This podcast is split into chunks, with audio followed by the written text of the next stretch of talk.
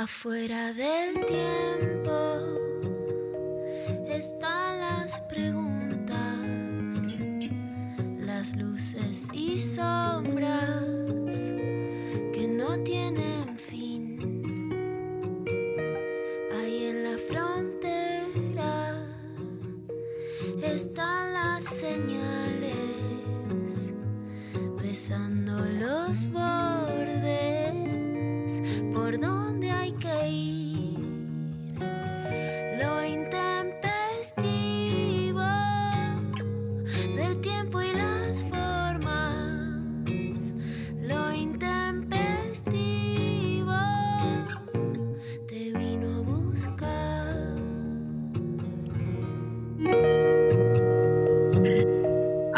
Aire, aire. Necesito aire, necesito aire, aire, aire.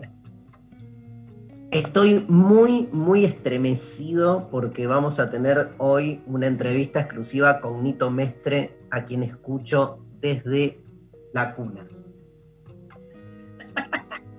¿Podés creer que tiene 68 años Nito Mestre?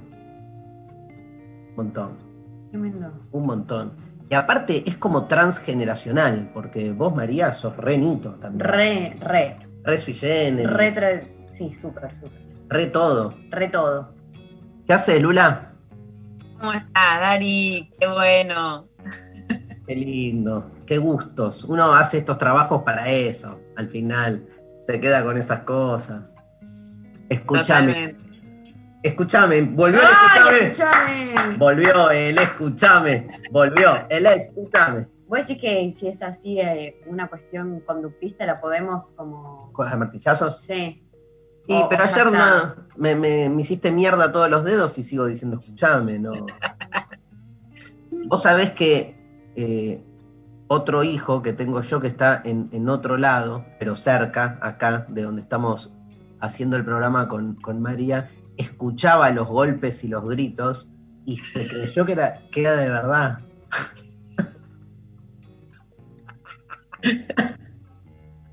No hay diferencia entre el juego y la realidad. No, es, es toda una cuarentena que es toda una secuencia. Estamos hablando de ayer, ¿no? Pero el que no escuchó el programa de ayer, y bueno, se jode, se jode. No, quedábamos martillazos para Los trabajadores.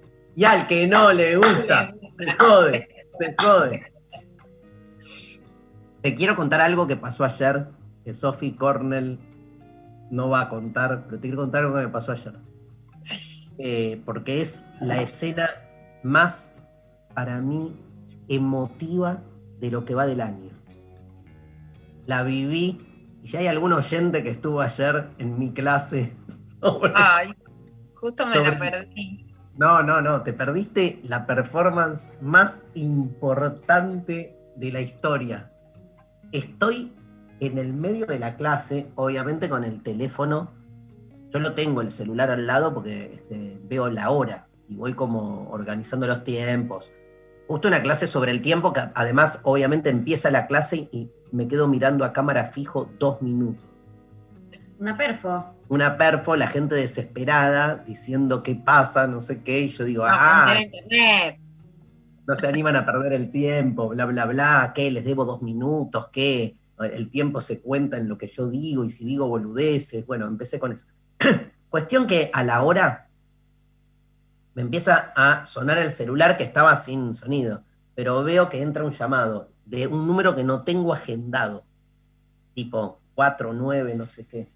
¿Decidiste atenderme? Bueno. y decidí atender, pero le puse eh, ¿Le hiciste parte de la perfo? ¿A qué? ¿En, vo- en vo- altavoz? en altavoz ¡No! Puse en ¡Qué altavoz. peligro! a las mil personas que estaban asistiendo a la clase. Hola, señor Darío. Hola, sí, ¿qué tal? Ah, ¿qué tal? ¿Me puede pasar su mail porque queremos mandarle un regalo? Era como una conversación insólita, ¿entendés? ¿Qué? En el medio digo, me arrepiento en el medio porque digo, ¿qué estoy haciendo? Pero era como que... me- No, no, no. No, no, lo loco, y diste el mail, di mi mail, no importa, pero lo loco lo loco, como dice Sofi, es que podría haber sido, o sea, me jugué, Sí, podría haber sido cualquier cosa. que podría haber sido, ¡eh, dealer! dealer". Podría- Sí, o algo terrible. Tremendo, tremendo. Es que es muy, viste, la, la el bombardeo de información. Yo lo que, lo, lo que siento es que una termina, es como, viste que yo tengo mucha filosofía tenística, ¿no? Pero es como que una en vez de pensar sus jugadas, se la pasa respondiendo las jugadas de los demás, ¿no? Sí, Como que uno no, no, no termina pensando qué es lo que quiere hacer o qué es lo que le parece hacer, sino que ante la invasión de demanda, como ese llamado telefónico, no, viste, se ve todo el tiempo compelido a, a devolver, a devolver, a devolver, a responder, a responder, ¿no? Y es difícil Agarré, pensar en. Exacto. Y agarré y dije, bueno, basta, viste, que me tomen. O sea, Sí, hay veces que uno se tira a la pileta y dice más, sí, respondo, vivo para responder y punto. Pero no sabés lo que fue, digamos, el, chat. Porque era, era obvio que no era, digamos, armado, ¿entendés? Que era algo absolutamente espontáneo. Este, bueno, nada, no importa, estuvo buenísimo. Este, quiero decirles que hoy vamos a hacer una entrevista a Nito Mestre y que, digamos, este, vamos a aprovechar entonces eh, para que la consigna de hoy tenga que ver con la música que te acompaña desde. Me parece que está bueno eso. Dale. O sea, ¿cuál es esa música de. Yo sé que, digamos, Charlie García, Nito Mestre, Sui Generis me acompañan de chico y loco, me van a acompañar hasta el cajón, ¿entendés? O sea, voy a estar ahí en- dando mis últimos suspiros y voy a decir, un tiempo que... Y fue le... ¿Está vivo, boludo? De verdad.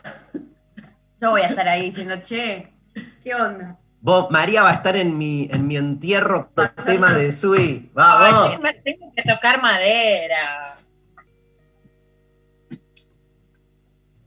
¿Con patas o sin patas? Las No, sin patas. Ah, porque si no, no. Es efecto adverso. Eh, ¡Ay! Dios, ¿por qué entro en, en En la estos de boludeo. chistes que Porque hacemos? Sos mi hija, boludo. ¿Qué vas a hacer? Este, ¿qué, vamos, ¿Qué vas a hacer? ¿Qué vas a hacer? Sí, ¿qué vas a hacer? Eh, eh, mí, ¿Qué vas a hacer? Son un poco Puede ¿no? no levantar el teléfono y atender. Obvio. Em, bueno, la consigna es, ¿cuál es esa música? Pero no, no va, o sea, bueno, la que quieras. No vale, iba a decir música infantil porque te acompaña de chico. No estamos diciendo música infantil. Estamos diciendo, ¿cuál es esa música que te acompaña toda la vida? No es desde chico. La música te acompaña toda la vida. Ok, O sea, ¿Quiénes son? Tipo, los Beatles, toda la vida. toda la vida, Sui Generis, toda la toda vida. la vida, Spinetta, toda la vida. eh, Lisandro Aristino. No. No, bueno. No, bueno, no Estaba sé. diciendo toda la vida, toda la vida. Pero para alguien sí, es eh, grosso, Lisandro. La música que te acompaña toda la vida, escuchamos sus mensajes y, y que nos cuenten alguna anécdota en relación a eso. Dale, eh, 11 39 39 88 88, mándennos entonces respondiendo a la consigna. También si tienen alguna anécdota con su I, la pueden mandar, ¿no? También. ¿no? Pero alguna canción, esas canciones. canciones, ¿viste? artistas que los acompañan desde siempre y para siempre. Yo tengo, por ejemplo, la imagen de cuando tenía 10 años, Sí, la primera vez que escucho algo del rock nacional, que hasta ese momento yo escuchaba, no sé por qué me llegaba toda música más en inglés, ¿no? Y en un momento, bueno, este, la guerra de Malvinas fue después, que también pegó un giro, ¿no? Porque se volvió a escuchar más música este, nacional, yo que este, era chico en esa época, pero me acuerdo haber visto en, en ATC la publicidad de un disco que recopilaba lo mejor del rock nacional de los 70, y era como el final de los 70. Y me acuerdo haber escuchado un temazo, escucha Pablo este tema que dice, Mañana campestre,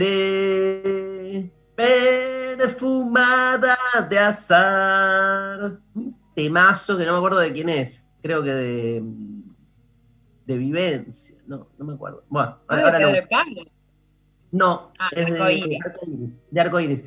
Mañana Campestre, y es como que siempre me quedó la canción, ¿viste? Te Pero marcó. me marcó, porque me acuerdo ese momento que dije Santa Olalla. Dije, ¿qué mierda es esto, boludo? Algo en castellano, pero fue como muy marcatorio, ¿no? Y me abrió eh, lo que fue después el rock nacional. O sea, temas que también son hitos. Escuchás en algún momento. ¿Lo estás pasando? No escucho nada, no yo. A ver. Un gorrión se escapa de tu voz. En el río la cara de los dos. El viento nos cuenta la historia de un lugar. Boludo, más imposible. Escuchás eso, te pones ropa hippie y te vas, boludo. Te vas. Sí, no. Chau, chau, adiós. Viste que te lleva la música a lugares, aparte es increíble, que tiene ese poder, ¿no? De, de- de construye climas. Hay canciones que vos, yo las escucho y me siento en, en Inglaterra en los años 60. Te, te transporta. Bueno, esa es un poco la idea. Em, Bueno, respóndanos entonces Dale. a través de WhatsApp, mándennos audios por también contándonos 11 39 39 8888 y arroba el intempestivo, Twitter, Facebook, Instagram, eh, bueno, de todo un poco. de todo un poco. Arrancamos ya que estamos a full con música. Arranquemos con Metrópoli. ¿Te parece, querido Pablo? Te pedí un montón de canción de Nito Mestre, ya sé, pero vamos con Metrópolis. Arranquemos así, después volvemos con los temas de Nito. Metrópolis, eh, su tema, ¿no? El tema más famoso del grupo donde estaba nuestra amiga Isabel de Sebastián, ¿no, González? En Metrópolis. Sí. Héroes, héroes anónimos.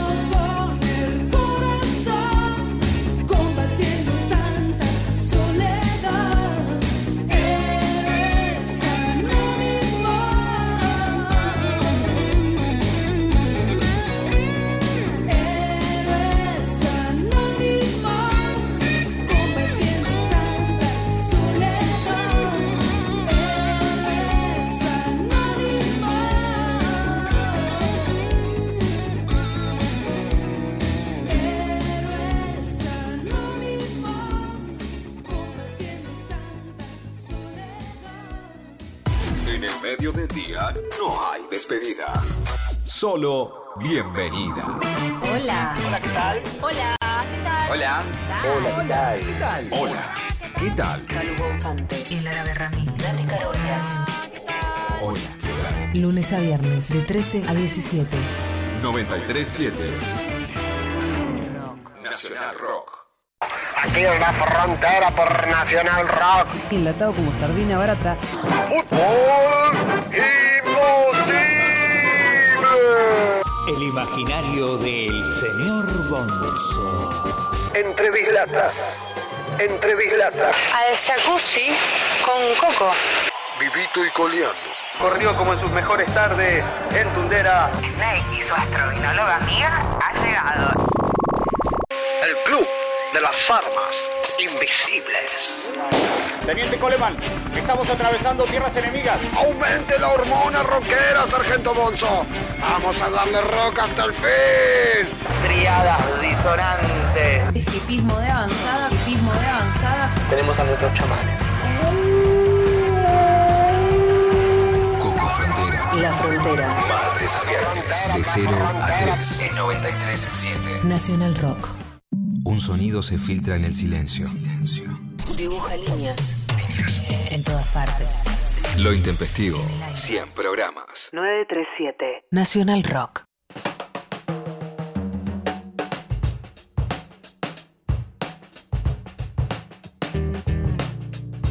¿Estamos al aire?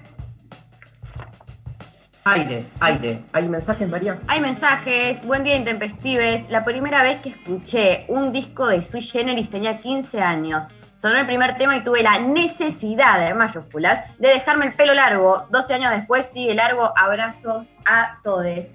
Qué fuerte, mirá, qué fuerte. Hay que decirle a Anito eso hoy, ¿no? O sea, cuánta gente quedó traumada en el buen y mal sentido, digamos, a partir de la experiencia sui generis. Tremendo. Para mí el tema del pelo en los varones es un tema para hablar muchísimo. Tengo muchas conclusiones sobre eso. Vos mismo, Dari, contaste el otro día que no te lo volviste a cortar, que siempre te lo quería preguntar y no lo sabía porque en la escuela te obligaban a cortártelo, ¿no? La, digamos, el, estereotipo de la dictadura en relación a la masculinidad, una masculinidad dura que tenía que ser súper hegemónica, varonil, muy parecida a la policía de los militares, era muy claro y en, en relación al pelo. Dejarse el pelo largo en los varones era un signo de libertad, etcétera. Pero cuando decimos hay que deconstruir ¿no? la masculinidad, a mí una de las cosas que me pasa con el pelo es que siento que hay varones que se deconstruyeron mucho más en los 70 y en los 80 y que apostaron a una estética que era símbolo de esa deconstrucción y que muy por el contrario ahora hay en, ¿no? En, en los cortes que impusieron los futbolistas y que además las peluquerías o barberías se llaman para varones son un boom y esos cortes militares de servicio militar que se hacen los pibes que yo no los puedo soportar, ¿no? Es una de, de las pocas peleas con mi hijo como, ese corte colimba, ¿qué es ese corte soldado en Afganistán? No, no, no lo, no lo trago. Bueno, creo que en realidad lo que muestra más allá del tema del pelo es que en realidad hubo una masculinidad que tenía algunas cosas deconstruidas y que en cambio ahora se ha puesto un modelo que es más hegemónico de masculinidad, el pelo como una estética muy clara en ese sentido. Hoy no hay, salvo algún resabio setentista, varones con pelo largo. Es, es algo totalmente oxidado, ahí Pablo haciendo el aguante, pero es algo que ya casi no existe.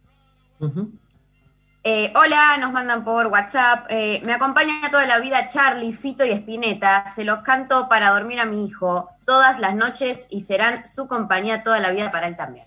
Bien, Charlie, Spinetta y Fito. Sí, ¿Habrá alguna, la triada. can- ¿Habrá alguna canción? ¿Están los tres? No me suena. Pero sería como el, el, el sumum, ¿no? Sería. Nuestro oyente. Un gran abrazo. Chiques, la negra Sosa siempre. Nos mandan por WhatsApp. También, no, estoy pensando eh, en, en la oyente que dice, se lo canto a mi hijo. Después, ese hijo, Sí. ¿sale odiando a Charlie, Fito y Spinetta o sale amando. o amando? ¿Viste? Como que no sabes la reacción. Como que los hijos te pueden salir tipo, bueno, me rompió la bola de toda la, toda la niñez con esto, no quiero escuchar más. O te sale músico, ¿viste? Sí, puede ser. Pasan las dos cosas. ¿Hay audios, este, Pablo? A ver. Hola, los intempestives. Les habla Mirta desde Funes. Siempre me acompañó Charlie, pero de más grandecita, no de tan niña, que es mi novia, lo amo y en mi entierro va a estar cantando, es Silvio Rodríguez. Los abrazo fuerte. Te queremos decir allí, este, primero un gran abrazo a la gente de Funes y decirte que tenemos confirmado a Silvio Rodríguez para tu entierro. Ay, Dios. Toca madera, toca madera, Luna. No lo fue. Che, ¿cuánto- ¿Cuántos tiros da la madera tuya? ¿Cuánto? Pero voy a tener que llamar al El mano santa. también. Sí, Silvio, sí, sí, ni hablar. Yo, o sea, siempre hay una canción de Silvio para alguna depresión. Está para esos lados, ¿no? Hay uno o dos temas de Silvio que me, me levantan, pero en general son para acompañar estados de melancolía o de, o de cierta sensibilidad, de conmoción en un sentido así como digamos, amplio, pero no, digamos, no, no, no el reggaetón, ¿no? Que escucha, Escucha, Pecker. claro, digamos. Eh, hay, que, hay que contrarrestar a la vida. Yo tengo toda esa música de adolescente, pero de adulta fue demasiado lo que he vivido. De hecho, mi hija escucha más eh, Charlie, Fito y todo eso, y yo como que se sorprende cuando me la sé, como de dónde sacaste vos esa faceta, porque si no es Vos que estás cantando, movi- moviendo las caderas, no sé qué, qué, ¿de dónde sabes? Charlie. ¿Cuándo supiste? Otro audio, pasame. Tempestivos, ¿cómo están? Mi nombre es Irina, les hablo desde Chubut. La música que me acompaña de toda la vida es La Negra Sosa, Víctor Heredia y León Gieco. Son como mi música de la cuna y que me acompañan hasta hoy. Tengo una anécdota con Víctor Heredia. Eh, yo en ese momento vivía en Mendoza y era fanática, tenía 10 años y bueno, en un, este, en un evento eh, de música, eh, él pasó cerca mío, yo lo fui persiguiendo para, lo quería tocar, recuerdo que él tenía un, un saco color verde agua y persiguiéndolo para tocarlo, eh, me llevé puesto un alambre de púa en la pierna, me quedó una cicatriz que tengo hasta el día de hoy, pero amo esa cicatriz porque me recuerda al gran Víctor. Un abrazo.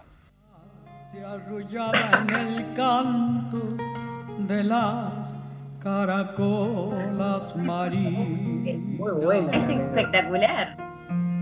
Eh, Me encanta que, que, ah, que esté orgullosa de, de la marca. Sí. Ahí está la negra Sosa, escuchamos de fondo y bueno, mirá a Víctor Heredia. Todavía canta, aparte con el todavía cantamos de, de Víctor Heredia, también lo llevas toda la vida porque somos de la gloriosa juventud peronista. De los herederos de Perón y de- ya la tirás en la cancha, en las marchas. Mirá qué fuerte que tiene esa, esa música que excede, ¿no? O sea, todo el mundo la canta más, nadie se acuerda que todavía cantamos. ¿no? ¿No era la que usaban en, en TBR, era? La de. Para hacer los parecidos. La, la, la, ¿No usaban esa canción? Estoy flasheando un montón. Bueno. ¿Cuál era la canción de los parecidos, eh, Pablo? esa. Ah, gracias, era esta. Gracias, que... No, es que, es que nosotros con Pecker el sábado de la noche no vemos tele, estamos Pero leyendo. esto, estamos, ¿hace cuánto leemos, era esa, esa leemos. canción? Hace 15 años que no... Todavía pedimos, todavía soñamos, todavía esperamos. Gracias, Pablo. Quiero saber si hay algún oyente que no sea psicobolche que nos escucha, por favor, porque Que hasta nos ahora. diga que, claro. Silvio Rodríguez, Todos Víctor. en esa onda, ¿eh? Dale, boludo, uno que tenga otra, no sé. Sí, por Hola, buenos días. Saludo para todos por ahí. eh, alrededor de mis 13 o 14 años, eh, escuché por primera vez el disco El lado oscuro de la luna y sentí que algo me empezaba a pasar en el cuerpo. Obviamente después seguí con todos los discos de Pink Floyd y es el grupo que me va a acompañar toda la vida. Bueno, les dejo un saludo para todos. Impresionante. Bien, bien. Bien, Uno. igual. Igual está cerca. No, la lo rebanco. Pink Floyd ya es otra cosa, estamos de acuerdo. Digo, no tenemos oyentes que tiren. A mí quien me acompaña toda la vida es, por ejemplo, este, José Luis Perales. ¿Entendés? No vamos a, a tener oyentes de esa onda o, o el, el Puma Rodríguez. Bueno, el Puma ya, viste, se fue para el otro lado, pero a mí Carlos Vives.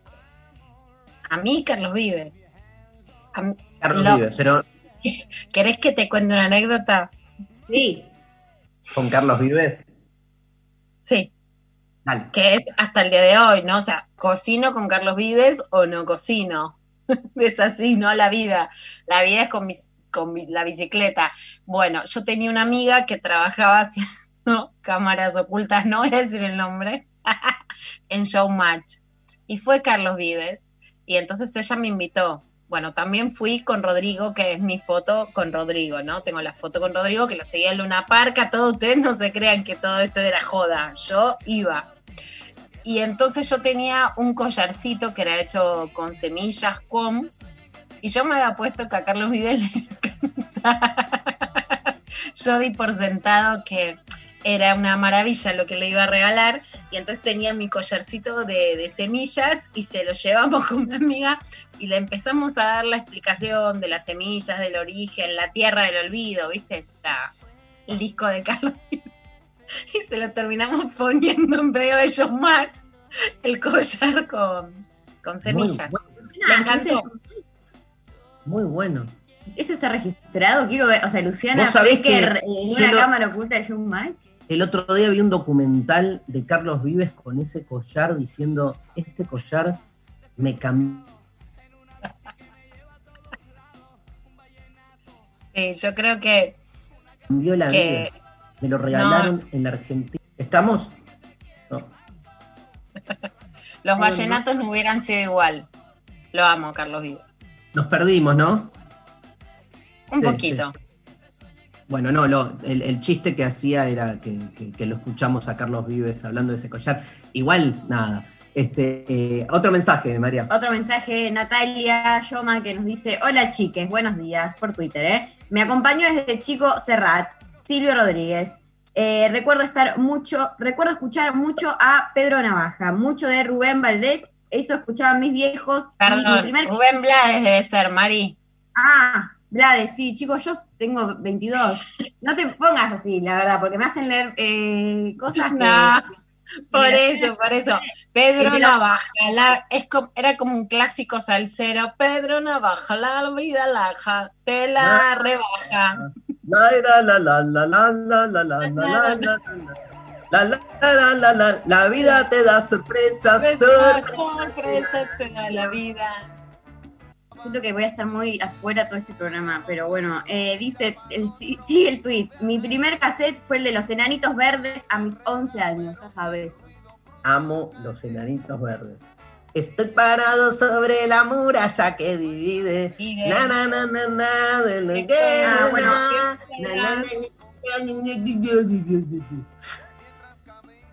Para vos que venías pidiendo algo por otro lado, dice Natalia Guadalupe Guzmán. A mí me acompañan desde los 10, 11 añitos los Red Hot Chili Peppers.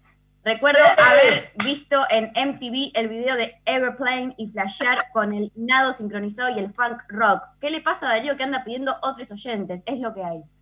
Bueno, no, está bien. Estoy pidiendo diversidad, loco.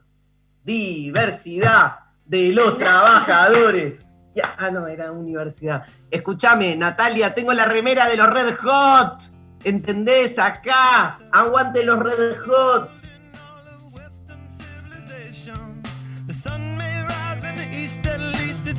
Estás afiladísimo, González. ¿Quién está?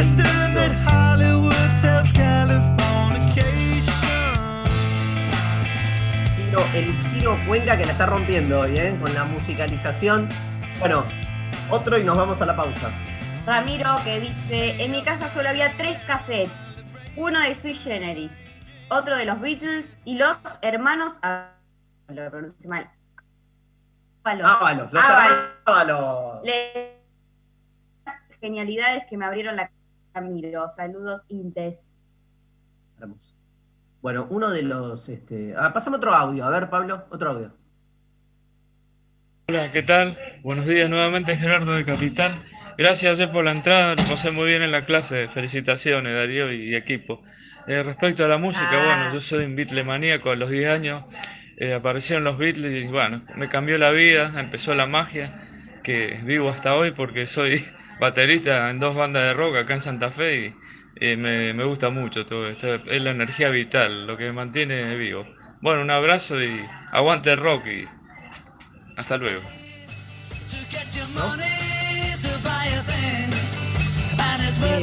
Eh, esto, esto varón en los audios. ¿Viste que veníamos con eminencia de mujeres? Y vos decís que empezaste a tener un público.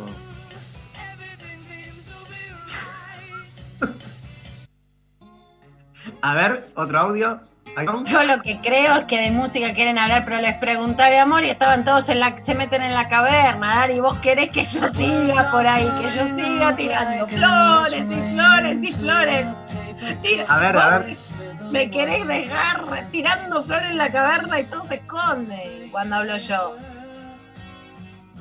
¿Te leo? Dale, Leme.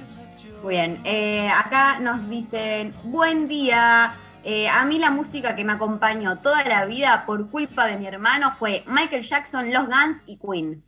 Hermoso. Otra onda también. Otra va, onda. va. Thriller. Había un programa en Canal 9 de Domingo de Inula que era todo dedicado a Michael Jackson. ¿En El serio? pasito, ¿quién lo tenía? ¿Quién lo sacaba? Quiero saber de todos los oyentes. Me, me puso re mal la oyente que, que me dijo: este, eh, estas oyentes, un chiste, nada, copate. Aparte de la que te habló por Facebook, es tu lugar.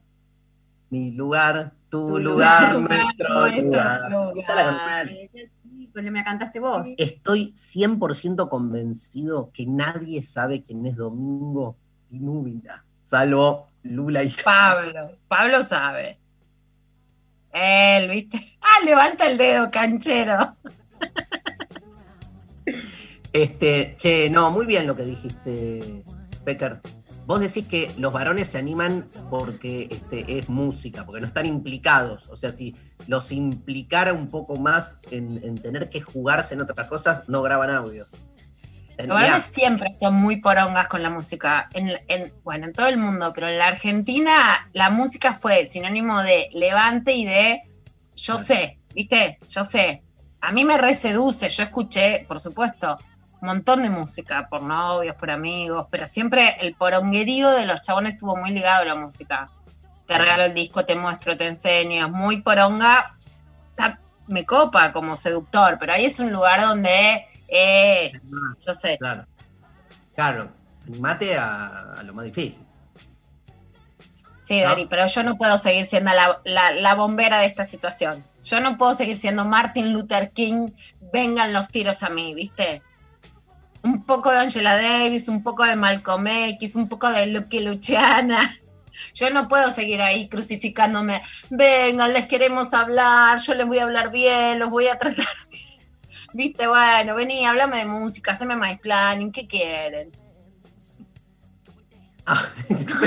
Después de este pedido increíble, este, ¿podemos escuchar a Lucky Luciana, que hace mucho que no, no la escuchamos? Lula. Que Luciana, Darío. Bah, ahí en tu casa, los gamers van a volver a escuchar los golpes. Llega Lucky Luciana, la madrina. No, que, que, que la ochente no te asuste con lo que decís, porque va Lucky Luciana y te defiende. No se metan con Darío. Darío, tenemos una alianza. El barrio judío, el barrio italiano, tenemos una alianza. Yo te protejo. Vos dame 10 libros de filosofía martillazo, yo te protejo. Te mando a las muchachas. ¿Podés, ¿podés dedicarte a esto, por favor, y dejar todo lo otro? Ah. Vamos a hacer stand-up juntos, mi amor. Cansados de nosotros se llama el programa de hoy. Así que acá estamos. A ver, otro audio, dale, dale, Pablo. Yo quería contar algo con respecto a Silvio, a ver si, si, si sirve. Yo siempre fui fanática de Silvio, pero muy fuertemente fanática. Y con Venus Retrógrado, en noviembre del 2018, que vino a tocar a Avellaneda, fuimos de empatota con todas mis amigas, con mi pareja en ese momento, con otros amigos. Eh, fue tal la excitación y tal lo que removió tantas cosas que me separé, se separó mi amiga, se separó y desde ese día no pudimos volver a escuchar Silvio porque se vino toda una ola así arrasadora, como dice él, de un poco de mierda, un poco de melancolía, un poco de tristeza, pero esa es la anécdota que tengo con Silvio desde los 12 años que lo amaba hasta ese día que vino acá y bueno, no lo pudimos escuchar más, che. No, no, no, no, no, no. La amo. Sí, sí. amo pero la anécdota entera. Me da una tristeza y a la vez que ganas de abrazarle y de cagarse de risa. Sí, Pero la culpa es de Venus retrógrado, no es de Silvio, ¿viste? Claro. O sea, claro. culpemos a los astros, culpemos a los astros. Na, na, na, na, na, na. No culpes a Silvio. Ah, Recital. un montón. ¿entendés? No culpes a. No culpes a los astros. No culpes a Silvio. Silvio, tu novio era un boludo. Bueno, hablando de, de- de varones y, y de su relación con las mujeres, vamos a pasar un tema donde está Nito Mestre, un tema de que cantó Sui Generis, pero no, no salió en sus discos este, clásicos. Pasa que salió después un tema histórico del rock nacional, Fabricante de Mentiras. ¿La tenés, este, Lula?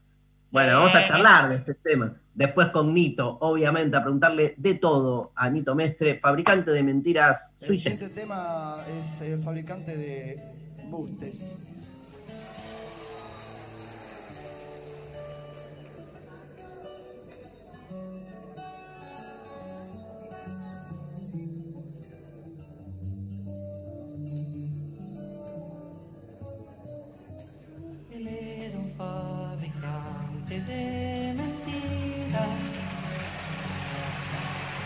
Las historias de cartón. Su vida era una fábula de lata. Sus ojos eran luces de neón. y nunca tengas fe que sus mentiras pueden Ella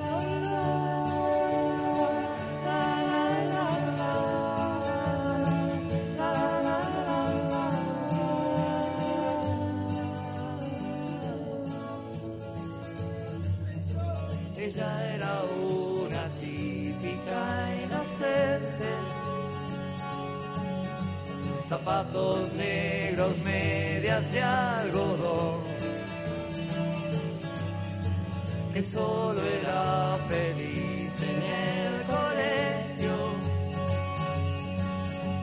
que nunca tuvo en su piel amor. Inútil es decir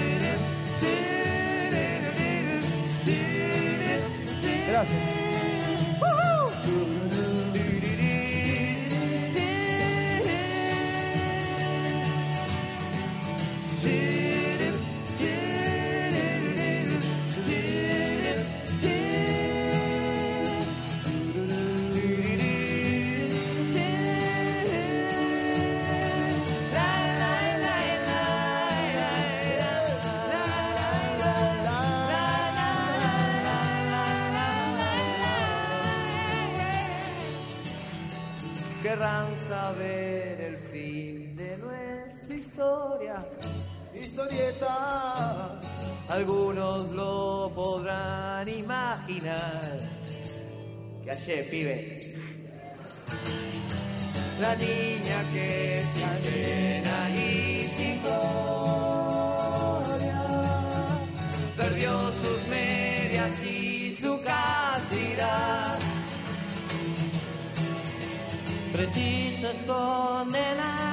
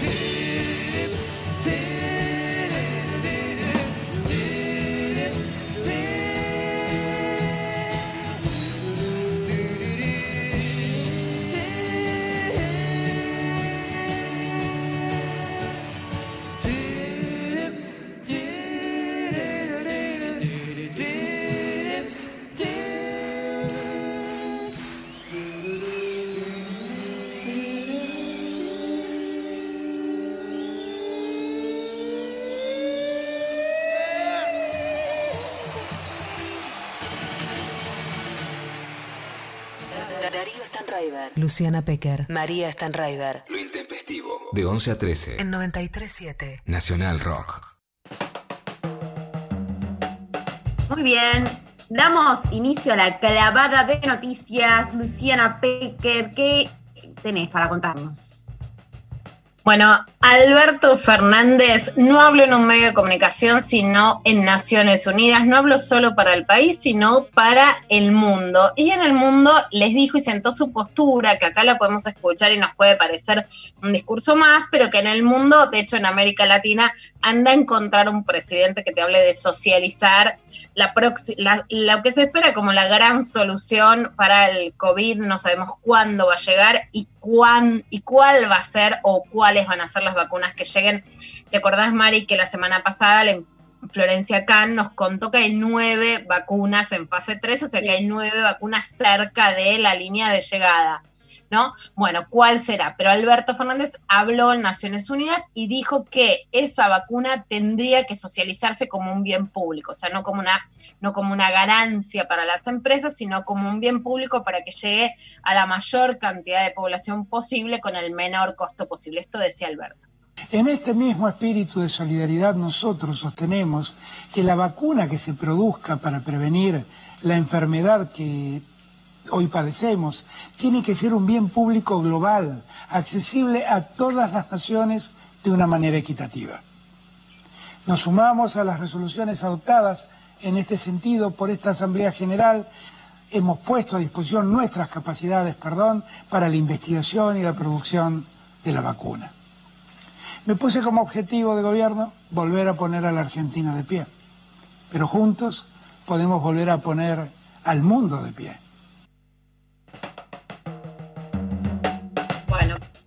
Peronismo para todos, Alberto, con la propuesta de el mundo de pie, un mundo que hoy claramente no está, no está de pie, sino que está puertas adentro de sus casas. Era muy impresionante, Mari, si, si pudiste ver, aunque sea un pedacito, en la entrega de los Emmys el domingo, un premio internacional, digamos, simil sí. Oscar, ¿no? Simil Grammys.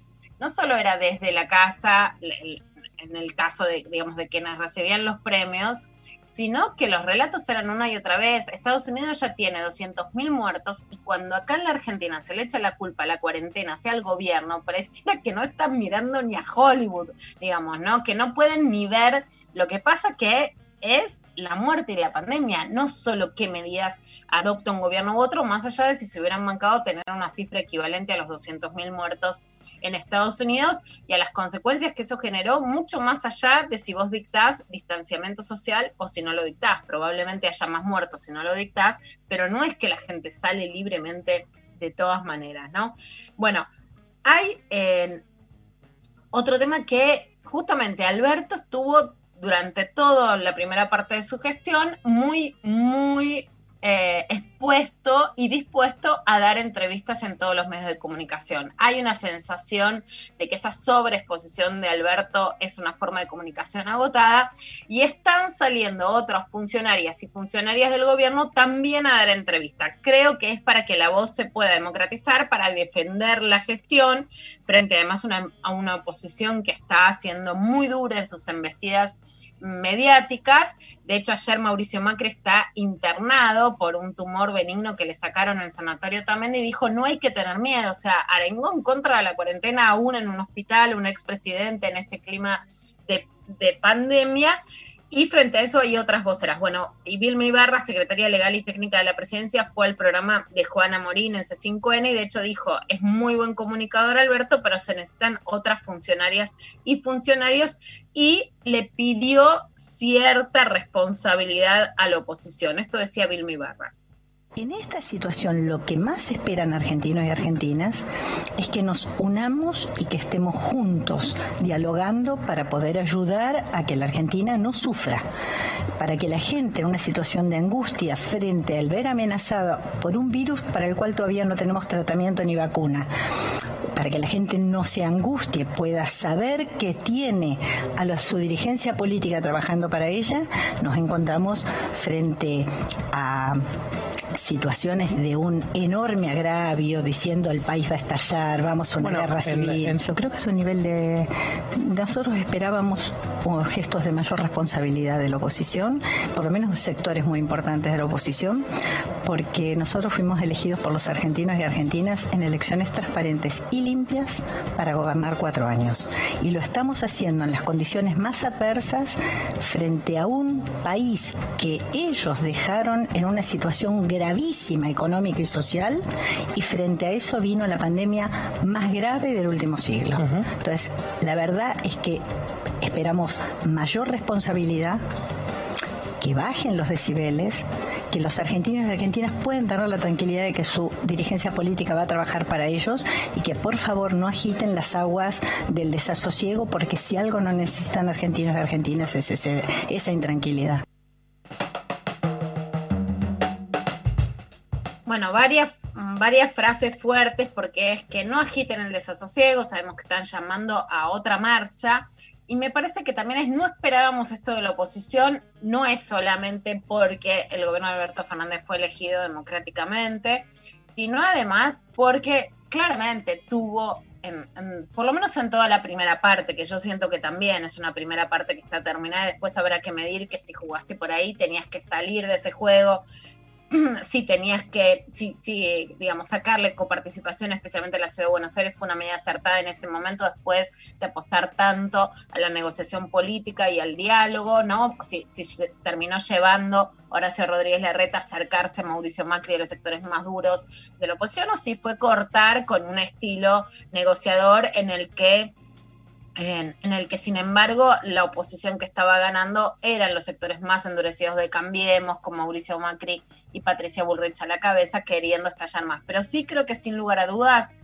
por su estilo negociador, ni Alberto Fernández ni Vilma Ibarra se esperaban la respuesta de la, de la oposición y de los medios de comunicación que están teniendo hoy en día. Parte de esa respuesta la podemos escuchar en, en, en dos, miren, dos títulos de ayer de La Nación, ¿no? Uno es la estrepitosa caída de la imagen presidencial. Ya la palabra estrepitosa es como, "Eh, se fueron a la mierda, ¿no? O sea, son, más allá de los datos, que siempre pueden ser cuestionables o no, porque no es que sea matemático o, o datos duros, ¿no? Que lo que dice es que una medición realizada por la consultora Sinopsis dijo que eh, la primera parte del anuncio de la cuarentena había alcanzado Alberto una imagen posi- positiva con apertura de punto y medio del 69,2% y hoy se ubica en el 41,4%. Su imagen negativa pasó del 28,8% al 56,1%.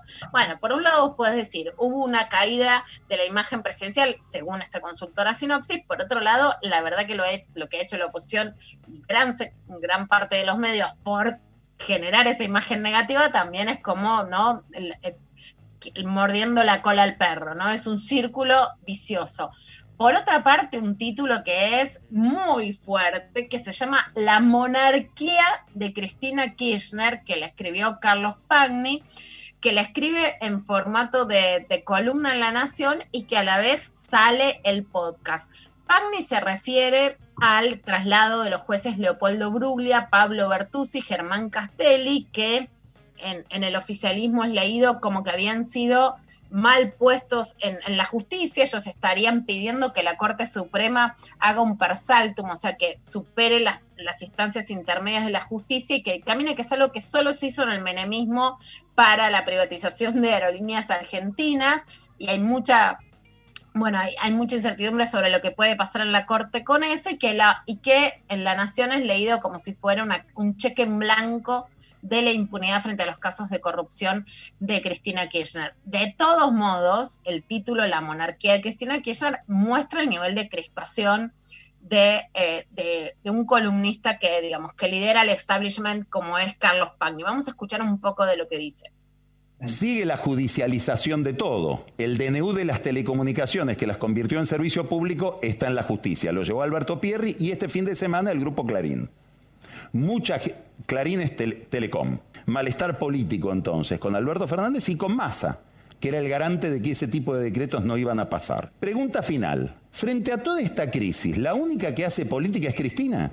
¿O, la sociedad argentina tiene recursos como para equilibrar al poder? Esta es la pregunta. Esto es lo que está detrás de la coparticipación de la ciudad. Esto es lo que está detrás de Bruglia, Bertuzzi y el juez Castelli, de la situación de esos tres jueces. La pregunta es, Cristina Kirchner, que ya se llevó puesto al Poder Ejecutivo, a ver, sincerémonos, era bastante... hay toda una parte de la sociedad argentina que dice, hay que terminar con Cristina Kirchner. Lo intentamos con Massa, no pudimos. Intentamos con Macri, no pudimos. Intentamos con Labaña, fracasó. Intentamos con Urtubey, fracasó. La última esperanza que nos queda es Alberto Fernández. No, Alberto Fernández no está puesto ahí para terminar con Cristina Kirchner. Está puesto para obedecerla. Y muy probablemente Cristina Kirchner supiera desde los tiempos de Néstor las características de Alberto y que no había ningún, ningún riesgo con Alberto. Ahora, vemos que después de llevarse puesto al Poder Ejecutivo desde el Senado, se lleva puesta también a la justicia. Esto es lo que está en discusión esta semana. Por eso estamos mirando a la Corte.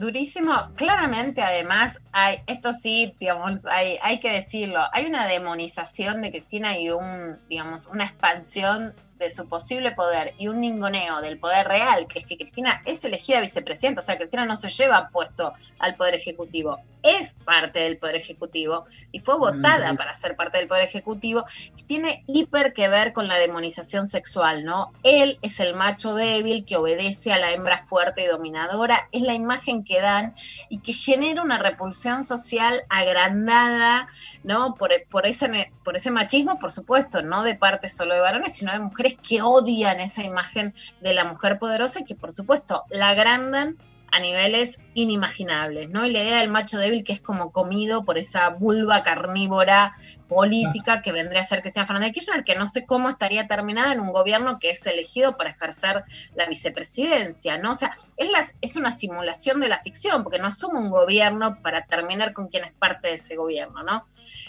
Pero en ese contexto hablan de una monarquía, o sea, hablan de un gobierno que deja de ser democrático. Entonces, realmente se instala una, una idea que si llega a ser real, tenés que tener una virulencia muy dura para derribarla. Y ese es el escenario que han planteado hoy. Para preguntar un poco qué es lo que está pasando con el mapa judicial que es tan complejo de entender y de desenredar, genuinamente y más allá de posiciones eh, muy binarias. Hablamos con Ariel Sack, que es periodista especializado en temas judiciales, está en Radio 10, en C5N, y es un amigo que quiero muchísimo, que nos cuenta esto. A la pregunta de si esto es una monarquía, eh, la respuesta claramente es que no. No hace falta ser un licenciado en ciencias políticas eh, ni un experto para poder responderlo. Pagan intenta instalar esta idea a partir del hecho de sugerir que al monarca no se lo puede juzgar. En este caso, le dice o le, le pone el mote de monarca a la expresidenta y actual vicepresidenta de la Nación, Cristina Fernández de Kirchner. Pretender que a Cristina no se la pueda juzgar por revisar traslados de jueces en realidad es un argumento de patas muy cortas que rápidamente puede ser desmentido. A Cristina Fernández de Kirchner se la está juzgando en gran cantidad de causas. Los jueces cuyos traslados están siendo revisados ya tuvieron intervención, ya hicieron cosas en el marco de causas de presunta corrupción y lo que hicieron está hecho, nadie lo va a deshacer. Los jueces de Cámara Federal, eh, como fueron Pablo Bertuzzi y Leopoldo Bruglia, ya ratificaron en su momento un montón de fallos de Bonadío. Esos fallos siguieron su, su curso y han llegado en muchos casos a juicio oral. Ahora los jueces del Tribunal Oral serán los que tengan que determinar si la expresidenta cometió o no delitos. En el caso de Castelli, bueno, él fue trasladado de un juzgado de San Martín a un juzgado de Capital. Ese juzgado es el número 7, es el que tiene que intervenir en la causa Cuadernos. Él es solo uno de los tres jueces. Su presencia o no no marca el, pulso- el pulso del juicio, eh, su presencia o no en el tribunal. Así que eh, mal podría decirse que la revisión de los traslados de estos jueces pueda ser el efecto de una monarquía en la que no se puede juzgar al monarca. Perfecto. Este, es grosso Ariel, ¿eh? Yo lo veo en C5N. Aparte fue ganando en confianza. Este, no sabía que era amigo tuyo. Es un muy buen amigo, muy, muy buen periodista. Se dedicó a la sección internacionales en, Te- en Telam, después a judiciales, ahora está en C5N. Y bueno, gran parte de desentrañar qué es lo que está pasando es ver qué está pasando realmente en la justicia, cuáles son los discursos y bueno, por supuesto, qué es lo que, lo que puede pasar con el Poder Judicial y con el Poder Ejecutivo en este momento. Bueno, buenísimo. Gracias, Lula. Este, eh, nos vamos a la pausa. Eh, vamos a escuchar una canción de Sui obviamente. Muy bien. Mi canción favorita. ¿Cuál es tu canción favorita de Uy, ¿tengo que elegir una? No podés. No puedo. Todas. La mía, claramente, hoy por hoy, van cambiando también. Hoy por hoy es El tuerto y los ciegos. La canción dedicada al mito de Cassandra, que obvio le voy a preguntar a Nito Mestre, porque no puedo creer que hayan elegido ese mito. O sea, Un montón. es un montón. Pero bueno, vamos con este temazo, El tuerto y los ciegos, y venimos con Nito Mestre en lo intempestivo. Desnuda de frío y hermosa como ayer, tan exacta como dos y dos son tres. Ella llegó a mí apenas la pude ver, aprendí a disimular mi estupidez. Bienvenida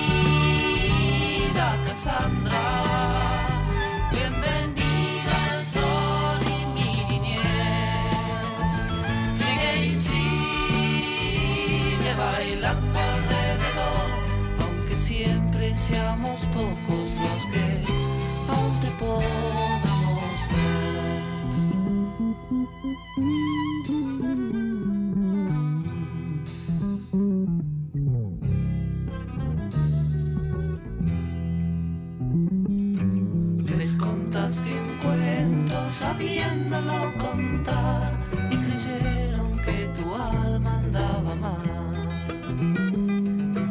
La mediocridad para algunos es normal, la locura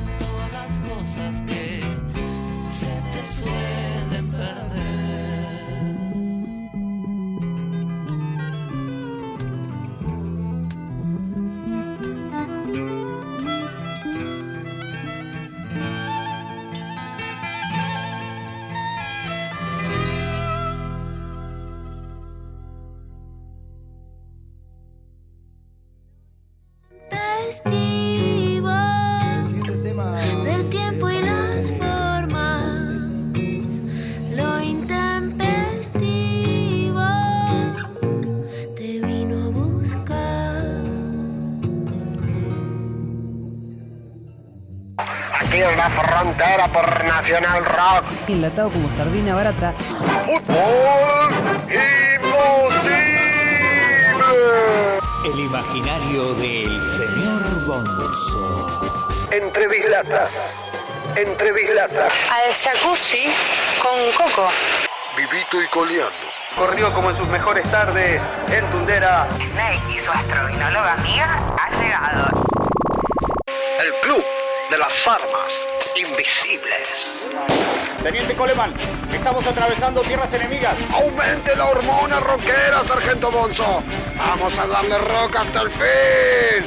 Triadas disonantes. Hipismo de avanzada, hipismo de avanzada. Tenemos a nuestros chamanes.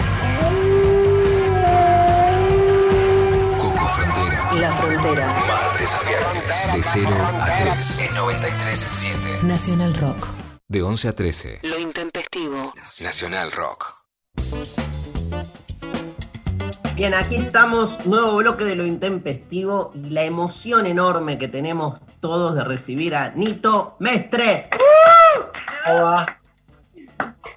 Vos sabés que, eh, Nito, vos sabés que este programa siempre tenemos una consigna, ¿no? Y sabiendo que venías vos, estábamos a, íbamos a charlar contigo, un poco lo que tiramos como, como consigna es cuál es esa música que te acompañó toda la vida. Y justo estamos acá de algún modo este, comunicando que mañana hay un evento en el que este, estás vos que tiene que ver con los 45 años de Adiós Sui Generis. Y te cuento que masivamente todo el mundo pone Sui Generis. O sea, esa sensación de que hay una música que desde chiquito, y la mayoría de nuestros oyentes son de edades muy distintas, pero claramente, digamos, Sui Generis este, eh, se convirtió en un clásico. En la música ser un clásico es un montón. Pasaron tantos grupos y son tan pocos los que quedaron en ese lugar, ¿no? Este, debe ser un impacto muy fuerte, más allá de una responsabilidad, un amor debes recibir eterno con esto, ¿no, Nito? Eh, lo, lo más lindo que te puede pasar es ser un clásico, no ser número uno. El número uno va y viene, en, toda, en todos los rubros va y viene. Eh, es muy efímero. El querer eh, ser número uno eh, es una cosa que yo no tenía en mente nunca. Siempre lo que yo me imaginaba con Sui Generis y con, con la carrera solista y después era hacer las cosas bien. Porque eh, cuando estás haciendo las cosas bien va a perdurar en el tiempo. Y entonces yo lo que me imaginaba cuando grabas un disco, gra- grabamos un disco, esto lo otro, o hacías algo, que quede en la memoria y que mucho tiempo después te, sigas acordando. Y para mí una de las cosas más fundamentales y más lindas es ser, ser un clásico, llegar a ser un clásico. Para llegar a ser un clásico tenés que desarrollar toda una vida. No puede pasar ser un clásico después de 10 años de carrera, tiene que pasar un tiempo. Y otra de las cosas lindas es ser el primo de todos, como yo digo. Ser el primo de todos es que salís a la calle y todo te saluda, ¿qué haces, Nito? Entrar a un bar y decir, che, ¿qué querés tomar, Nito? Y entonces ya formás parte de, de, de todos, ¿me entendés? Y tenés una relación como donde toda la ciudad te queda cómoda. Porque sabes que salís y estás, bueno, no ahora, no, estamos hablando de tiempos usuales, normales, no ahora que sabemos que nada queda cómodo desde el barbijo en más, pero bueno, son momentos que hay que pasar en la vida. Pero lo de clásico que vos decías, sí, indudablemente es el mejor halago que uno te pueda decir, sos un clásico. Y ahora, y ahora te hago, porque viste que acá, este es un programa donde hacemos también filosofía, así que este, te, te- llevo para el lado eh, inverso ahora. ¿Y no te pesó en algún momento de la vida ese ser un clásico que dijiste, basta, me quiero pelear, no me hablen más de sui generis, este, o siempre lo pudiste llevar de algún modo acompañando en lo que fue tu identidad musical? Mira, eh, es una cuestión de madurez. Cuando se separó Sui Generis, Sui Generis era lo más grande que hay. Muchos me preguntaban, ¿qué pasó después de Sui Generis? ¿Se pelearon con Charlie? Bueno, yo lo voy a contar. Después te voy a hablar del evento en sí del jueves, de mañana, mañana jueves. Mañana, mañana. Sí. Eh, pero eh, yo, por ejemplo, me fui a vivir a la casa de Charlie. primero. Y después nos mudamos juntos a un hotel donde compartía, teníamos los cuartos uno al lado de otro durante tres meses, durante el 76. Cuando estábamos planeando ahí, todo bien con lo de Sui. Cuando yo este empecé a armar lo desconocido de siempre, era tipo, ok, estoy hablando, estoy armando Nito y los desconocidos siempre. Entonces, por favor, de Generis, dejemos de hablar, porque yo estoy armando Nito y lo de ya pasó. Y entonces, te, no es que te enojas, sino que querés tomar distancia y tenés 22, 23 años, querés reafirmarte que vos sos el que hiciste esto. Ok, entonces yo decía, yo armé una banda de seis. ¿Saben lo que es armar una banda de seis? Una banda de seis con cuatro que canten, con una primera mujer del rock argentino dentro de una banda, porque antes había alguna banda, alguien solista, pero no en una banda de rock, que estaba María Rosa. Entonces yo me quería reafirmar. Y si me preguntaban decir, digo, ¿por qué no parar un poco? Y no es que te digo que me llegaba a enojar, pero trataba de, de sacarlo de encima. Y después leyendo los artículos y comentarios de Paul McCartney, cuando se separó de los Beatles y de, cuando grabó su primer disco solista, que tenía unas como brujas coloradas en la, en la tapa, creo, adentro, él hablaba de, dicen, yo soy Paul McCartney y, y los Beatles, bueno, los Beatles ya pasaron, yo se separaron. Y me hacía acordar a lo que me había pasado a mí, porque digo, claro, te pasa eso, y después te empezás a amigar de a poco. Después de que te empezás a amigar, pasa el tiempo y te das cuenta que cuando, sobre todo cuando viajas a otros países y llegó todo lo que vos hiciste y te habla muy bien de lo que hiciste de su y decís, ah, bárbaro, qué suerte que hicimos algo lindo, porque si pasan 10 años y bueno, me acuerdo de esa porquería que hiciste hace 10 años atrás, sería de terror porque ahí es lo peor porque te empiezan a machacar. ¿Y te acordás cuando, cuando hicieron esos recitales horribles? Bueno, no nos pasó eso. Entonces, te empezás a amigar y después de más tiempo, y después del encuentro que tuve con Paul McCartney en, en el 93, más aún, que toqué antes que él, le pregunté, ¿no te aburrí de cantar los temas de, de, de los Beatles? No, son escenas distintas. Los Beatles es lo mejor que me pudo haber pasado. Y yo digo, claro, obviamente. Y ahí te terminás de amigar y lo corroborás con un grande que te dice lo mismo. ¿Entendés? Es tipo, eh, por ejemplo, me decía, Paul McCartney decía, en ese momento eran tres los vivos solamente cuando vino a Argentina, John ya lo había matado. Eh, y me dice, somos, los Beatles somos tres nomás.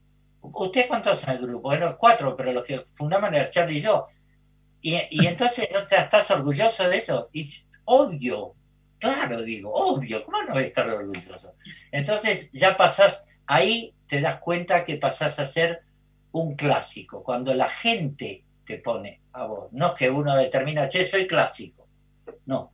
Escúchame, re, redescubriste después de tantos años, son 45 años de Adiós, de Adiós Sui Generis, con el, que se, el recital con el que cerró eh, la historia, digamos, este, por sí. lo menos en vivo. Este, del grupo Sui Generis. Ahora vamos a hablar de un eventazo que hay mañana jueves, este, que va a estar Nito este, recordando esos 45 años. Eh, en estos años, ¿redescubriste temas, temas que habías dicho, uy, no, no, sé cómo canté esta canción, no la quiero cantar más, qué vergüenza que me da, ¿viste? Porque uno con su obra sí. tiene a veces. Pero hay temas que redescubriste y dijiste, mira, año 2020, eh, recién pasábamos El Tuerto y Los Ciegos, por ejemplo. ¿Qué temazo? Actual, ¿viste? El sí. mito de Cassandra, a mí me encanta el mito de Cassandra, sí. este, y, y, y, cómo puede ser tan, aparte en tiempos feministas como el nuestro, sí. en lugar de la mujer, el, el que ustedes hayan este, puesto ese mito eh, como parte de la canción. ¿Pasó con algún tema? Bueno, pr primero te empiezo con, eh, contestando esto, eh, esto primero. El otro día también me estaban diciendo, me estaban preguntando, decir, ¿qué de temas de Sui donde eh, se defiende a la mujer.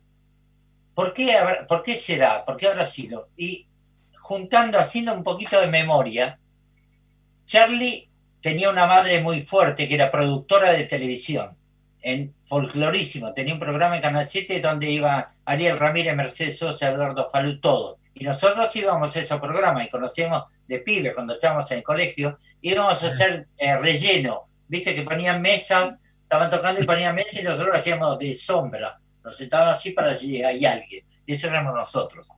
Este, y aparte estamos yendo a televisión. O sea, era tipo, con 16 años estás yendo un canal de televisión, estás con los artistas de folclore, de rock no había, casi. Eh, y no, eh, nosotros, eh, desde que empezamos con, con esta historia, defendíamos mucho a la mujer y nos preguntábamos por qué. La madre era productora de televisión, una imagen muy fuerte. De mi lado, de mi casa, yo había quedado huérfano a los 11 años y me crió mi madre, una imagen fuerte también. Fuimos a un colegio dependiente de militares, pero mixto, por suerte, porque si no hubiese sido un plomazo. Este, y entonces nos enseñaron, tanto en nuestra casa como en el colegio, a tener respeto por la mujer. Con nuestras compañeras éramos compañeras, pero había un respeto tipo, eh, por favor, pasa adelante, esas cosas que quizás hoy se ven un poco antiguas, pero tipo, la mujer va caminando del lado de, de adentro, no del lado de la calle, eh, pasa primero, eh, sí, por favor, le tenés que decir gracias, tenés que ser gentil.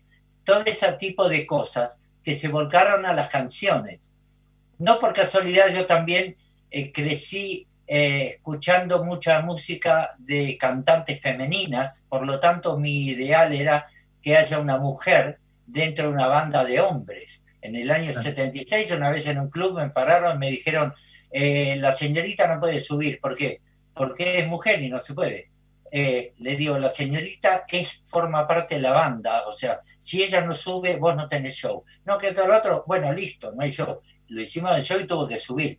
Así era el machista, el, machismo en ese momento. Y nosotros teníamos esa costumbre de, por educación y por respeto, con respecto a la mujer que siguió para siempre. Ahora es como tipo, nosotros empezamos en, en el 70 o antes, con todo el respeto por la mujer y la valoración por la mujer.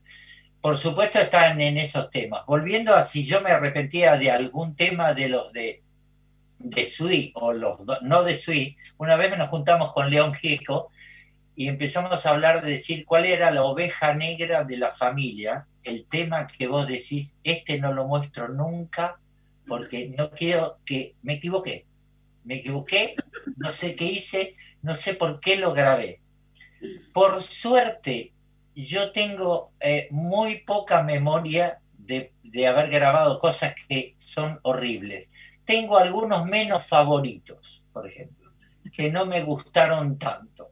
Eh, de la época de Sweet tendría que decir que no me arrepiento, extrañamente no me arrepiento de ninguno. Incluso de los que iban a salir en Asido y todos esos, no me arrepiento de ninguno. De por Viejo hay uno muy extraño que realmente quedó registrado en un disco que se llama Burbujas Musicales, por el cual cobramos derechos, que es nada, porque estamos boludeando en el estudio, pusimos un vaso de agua, unas pajitas, soplamos la burbuja, pusimos un micrófono y la grabamos, y eso es burbujas musicales. Ese es el papelón de composición, porque no es nada. Estamos boludeando, sale y hubo que registrarlo en Sadaí, y te llegan las liquidaciones, burbujas musicales, y yo me mato risa, porque digo, es, ridículo esto. Pero bueno, esa, es una de las... pavadas hicimos muchas, pavadas grabadas, esas fueron algunas de esas. Y algunas cosas sí que me arrepiento, quizá del disco sí de Sui Generis. Y te diría que casi todo el disco, porque fue un disco muy engorroso, muy difícil, por empezar, eh, todos los oyentes, son algunos oyentes conocerán a Steely Dan, la banda americana que es súper pulcra, delicada y todo. Y cuando empezamos a grabar el disco ese, sí, que era mucha parte en vivo, eh, Charlie me dice, bueno, ¿cómo vas a hacerlo? Distinta sinfonía para adolescentes, que era tipo la pared de sonido de Phil Spector.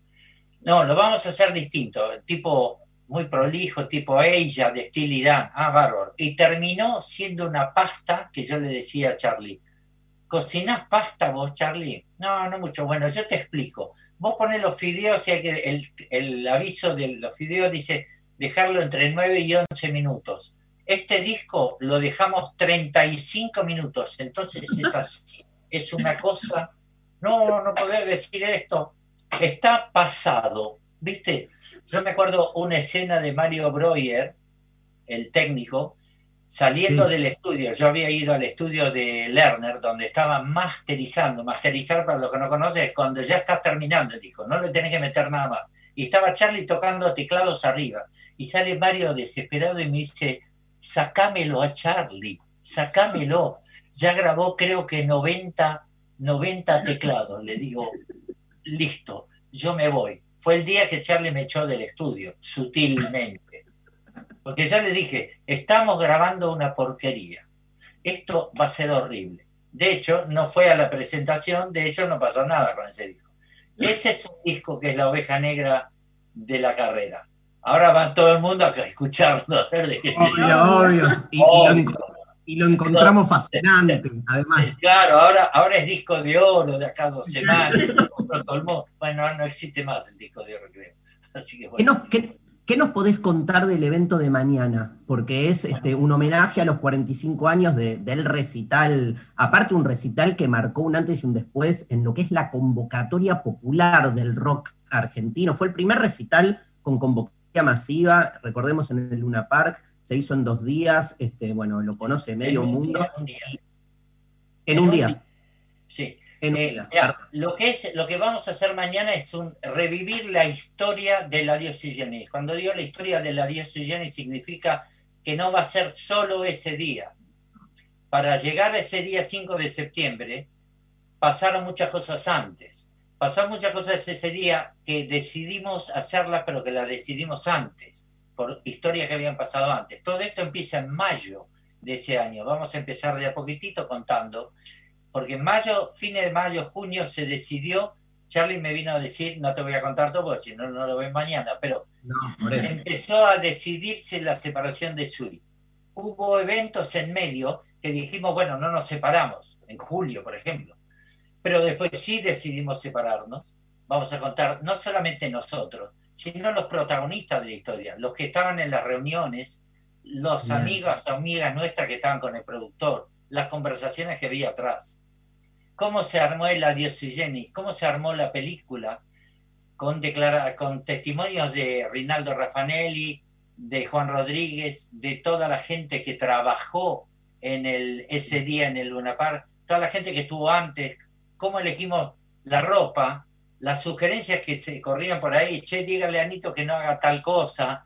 Bueno, las cosas que nosotros no nos enterábamos, todo lo que pasó antes, cómo nos sacamos las fotos, está la fotógrafa Ada Moreno, está la gente que nos acompañó a filmar las cosas extras de la película. Después está el día del show y por suerte eh, pudimos conseguir los testimonios de casi toda la gente que trabajó ahí, incluso de la gente de los Jaivas que hizo las luces, que viven en. Francia y nos mandaron testimonios de desde allá que siguen vivos. Y, por ejemplo, está el bebé Camín, que dirigió la película, que nos va a contar cómo fue hacer la película en esos tiempos tan difíciles, eh, con Torre Nilsson como su jefe, qué cosas Y quedaron Sergio- fuera. Y está Sergio Marchi, ¿no? El, Está- bueno, por supuesto, ya te iba a llegar a eso. Sergio Marchi va a estar conmigo en el piso. Empezamos Ah. contando la historia, vamos a ir a testimonios, vamos a ir a videos, vamos a ir a memorabilia, vamos a ir a testimonios del público. Conseguimos cantidad de testimonios del público que fue y testimonio del público que apareció en la película y que, por ejemplo, te dice, yo soy el que estaba con los dedos en B, ahí Ah, en tal parte de la película y ahora tengo 60 años y te cuento, y nos cuenta qué sintió y qué pasaba en la calle. Muy importante que era lo que sucedía en la calle, porque está contado también qué sucedía en el país en la calle y qué sucedía antes de entrar al show en la calle. Los testimonios de colegas conocidos que no pudieron ver el show. ¿Por qué? Porque fueron presos ese mismo día. Entonces nos cuentan eh, toda esa parte. Y después del, del Adiós Sui sigue la historia, porque fuimos a Rosario y Córdoba. Hay testimonios de los productores y todo lo que pasó después. Y después fui- hicimos una gira por el sur donde tuvimos un accidente, donde sí terminó Sui Generis y decidimos decirle adiós a Sui Generis el día 24 de septiembre del 75. Por eso lo hacemos mañana, porque estamos hablando de este evento eh, en general, estamos contando toda una historia. no sé si se quedaron frisados por la emoción o se quedó frisada la cámara, pero a, a ustedes dos, a Darío y a María, los veo. A Darío, sigo yo, Nito, que, que Sí. soy Luciana Pecker, ¿cómo estás? ¿Cómo te va? Nito, bien, ahí ya, por supuesto, la- las conexiones van y vienen. Pero Nito, vos hablabas de la gente que había sido arrestada por la, por la policía, hablabas del lugar para las mujeres que, que le daban ustedes por la historia materna, por sus compañeras, a, a, bueno, a quien defendiste que sí pueda dar un show, ¿no? Pero ¿qué pasaba con lo que ahora le ponemos la palabra deconstrucción de la masculinidad? O sea, los varones a los que ustedes se oponían, ¿no? La idea de ser jóvenes que iban a ser varones distintos a los varones que los precedían, ¿no? Natalio Ruiz habla en contra de un burócrata, fabricante de mentiras, señor Tijera en contra de los censores, de los conservadores, ¿no? ¿Cómo era esa rebeldía de los jóvenes contra los varones que ejercían la autoridad desde la policía o los censores en ese momento? ¿Te imaginas que estábamos eh, en contra de esas estructuras eh, eh, por mil motivos? No, por el, el trato que teníamos en la sociedad era tipo de rebajarnos, empezando por ser músico, por eh, eh, demostrar las cosas con el arte, era, era una cosa que, que era, se veía como prohibido. Eh, yo obviamente usaba el pelo largo, mucho más largo que ahora. Eh, yo estaba estudiando después medicina y estudié cuatro años de medicina y yo iba a la facultad vestido como rockero, o sea, con el pelo largo para acá, con los pantalones desflicados, incluso con alpargatas, y todos iban todo pipí cucú porque ya para, eh, para ellos ya eran doctores el hecho de ponerse un delantal y para mí faltaba muchísimo. Yo iba en contra de esas estructuras. Eh, estaba en contra de- del autoritarismo, porque acordate que nosotros veníamos de un colegio eh, dependiente de militares donde eh, para, por caso, por ejemplo, nos ponían amonestaciones y nos ponían el dedo aquí, el, el pelo te tapaba el dedo, te ponían amonestaciones por eh, decir algo inadecuado. Teníamos una, eh, eh, ¿cómo se llama? Un profesor que nos enseñaba defensa nacional, que nos enseñaba a perseguir comunistas y nos decía, por ejemplo, cosas como hay que desconfiar de la gente que tenga barba, increíble pero real que te lo estoy contando, pero pasaba eso. Eh, y entonces, por lo tanto, no- la rebeldía, todas estas cosas nos aumentaban la rebeldía. Nos, eh, con respecto al fabricante de mentiras, era aquel versero que andaba por la calle, que en, en ese momento era muy común de... eh, El chamullero. Vamos a- claro, no, eh, vamos a salir de Levante, una cosa ridícula, que los fines de semana los tipos llevan de Levante a decir cosas a, a las chicas por la calle, cosas que a mí me daba como vergüenza ajena, te digo. Eh, por supuesto que quería conocer chicas, pero no- había otros métodos. Nosotros íbamos por el lado de la música, por el lado del amor, por el lado de reunirse un baile eh, y, y- y tratar de bailar. Éramos pésimos bailarines los dos. O sea, que todo pasaba por el lado de la música. Pero había cierta cosa como demostrarles en una de esas con las canciones lo ridículo que son, que era tener ese comportamiento. Incluso más adelante Juan Represión con el tema institucio- en instituciones que fue prohibido en su momento, donde se dio vuelta la historia, donde hablaba de pobre tipo lo que debe sentir que le están dando órdenes, medio irónico, que le están Claro, dando órdenes obediencia de vida, ¿no? Que Claro. después desembocaría en la idea de obediencia de vida. Claro, entonces, este, qué mal se debe sentir. Era tipo, pobre tipo, porque era como un bipolar que tiene que estar eh, eh, quizás pensando una cosa en la casa, que está con los padres a los hijos, después tiene que salir a darle con un palo en la cabeza a alguien. Entonces era, era muy, ¿cómo se llama? Muy complicado eh, toda la historia que le podría llegar a pasar. Eh, botas locas, ironía, ironía de con respecto al ejército, se nos veía, nos había venido encima. Charlie tuvo que hacer cierta parte, yo me, me escribí larga Del historia servicio como escribí. militar. El servicio militar, claro. Cuando escuchas que algunos rockeros dicen hoy que vuelve el servicio militar, ¿se te pone la piel de gallina con todo lo que ustedes vivieron en oposición a, a- a los militares de jóvenes? ¿Hay, hay rockeros que digan eso? Me- me- me- Mirá. Hay No. uno, hay uno que lo tuiteó hace unos días. Ah, que, ¿sí? di- que uno dice, Bueno, ¿dónde que le lo haga. quedó el rock? que, que lo haga. Mira, el esfuerzo que nos costó eh, eh, eh, no hacerlo, La mía, la de Charlie es una larga historia, la mía es otra larga historia, que también no, no te la voy a cantar, te la voy a, abreviar, pero estudié para salvarme de la colima. No, no la hice por suerte, pero tuve que estudiar unas materias eh, en su momento de cómo de esquizofrenia hebefrénica, ir a un psiquiatra, estudiar, estar dos, tres meses haciéndome el esquizofrénico para después zafar de hacer la, O sea, la tu- trabajaste la ser inimputable para no ir a la colimba, porque la colimba era claramente, ¿no? El, el ejército para los jóvenes, el, el lugar donde los, digamos, por supuesto los maltrataban, los reprimían, pero normalizaban todas las ideas que, que ustedes tenían irreverentes, Pero- ¿no? apa- aparte, aparte de todo eso, en, la, en la colimba te imaginas que nosotros iba a estar, estaba como empezando sui generis a salir, porque yo cuando me tocó, yo estaba estudiando medicina y dejé de estudiar y me llamaron para hacer la colimba. Cuando me llamaron en ese momento, este, dije, se arruina sui generis, ¿viste? O sea, me van a mandar, qué sé yo, sabía Dios, y hacemos un parate de un año cuando estábamos sacando confesión en invierno, hubiese sido un desastre. Pero bueno, eh, volviendo un poquitito al evento. Sí, contame cómo se pueden comprar las entradas para poder verlo. Y eh, por entrada evento- uno, ¿no? Por Ay, entrada, volvieron. volvieron, volvieron. Volvimos. Se había. Yo creía que había la emoción, los embargó y te quedas medio tipo. Pero son cosas que, que suceden hoy día con, con las transmisiones. Bueno, una de las cosas que estamos cuidando mucho, que no pase estas cosas en la transmisión esta de mañana. eh, por eso está trabajando un montón de gente, guionistas, editores, sonidistas, cameramen, etcétera, etcétera. Venimos trabajando hace un montón de tiempo. Las entradas se consiguen en entrada 1. Es muy fácil entrar. Yo mismo me compré una entrada y es muy fácil. Yo hago la prueba siempre a ver de si todo funciona. Claro, entonces si yo lo pude hacer, lo pueden hacer.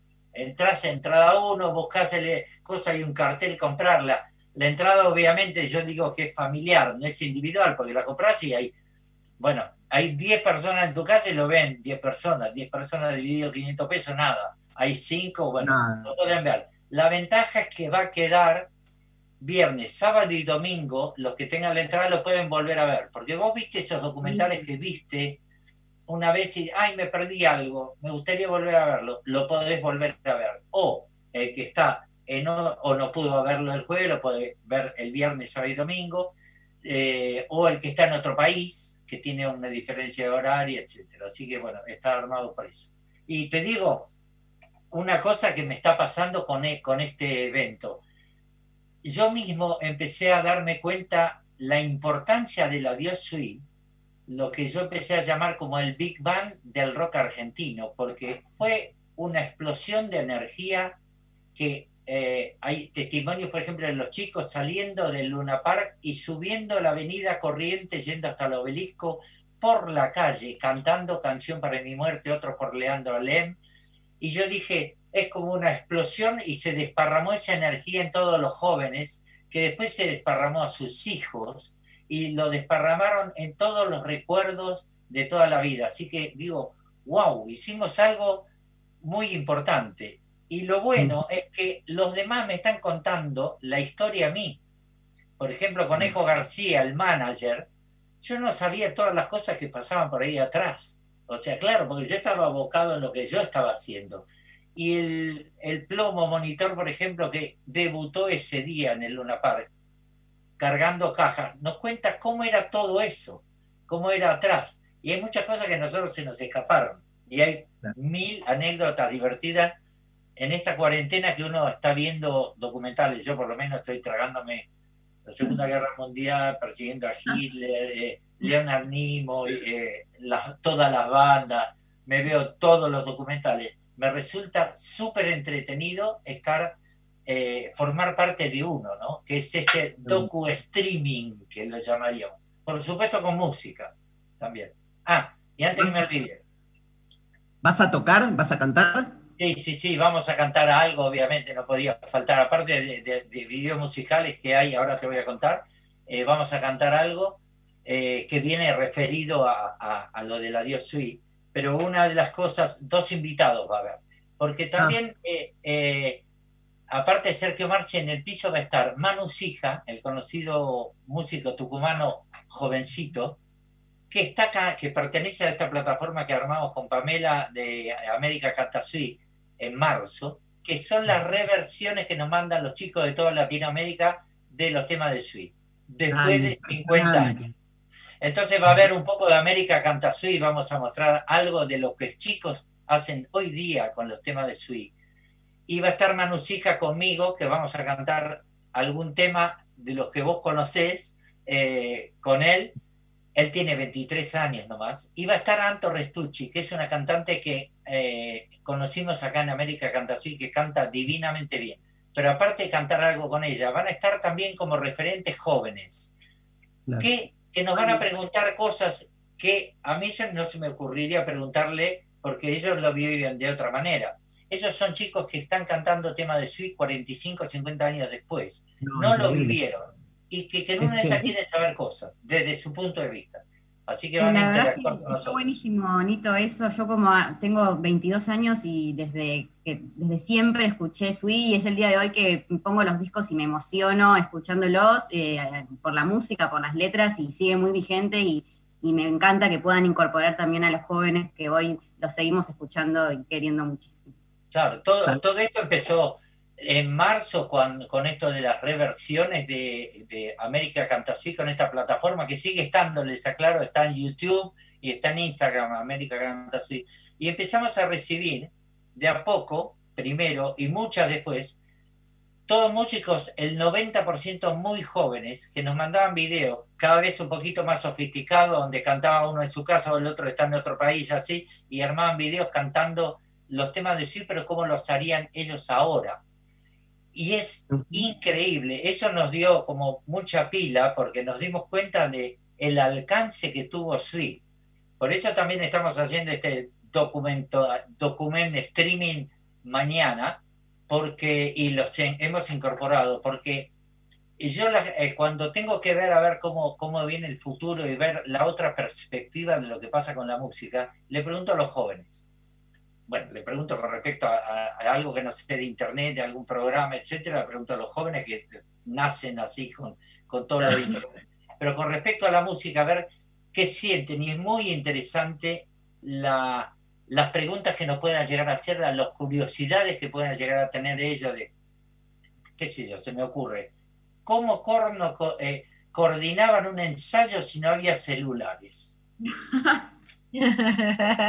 Hay que ponerse en la época. No había celulares, no había internet, era todo teléfono de casa a casa. No, es que ahora estás en todos lados. Yo mismo no me acuerdo cómo hacíamos, estoy haciendo memoria ahora cómo hacíamos y preguntando, eh, pero es muy entretenido todo eso.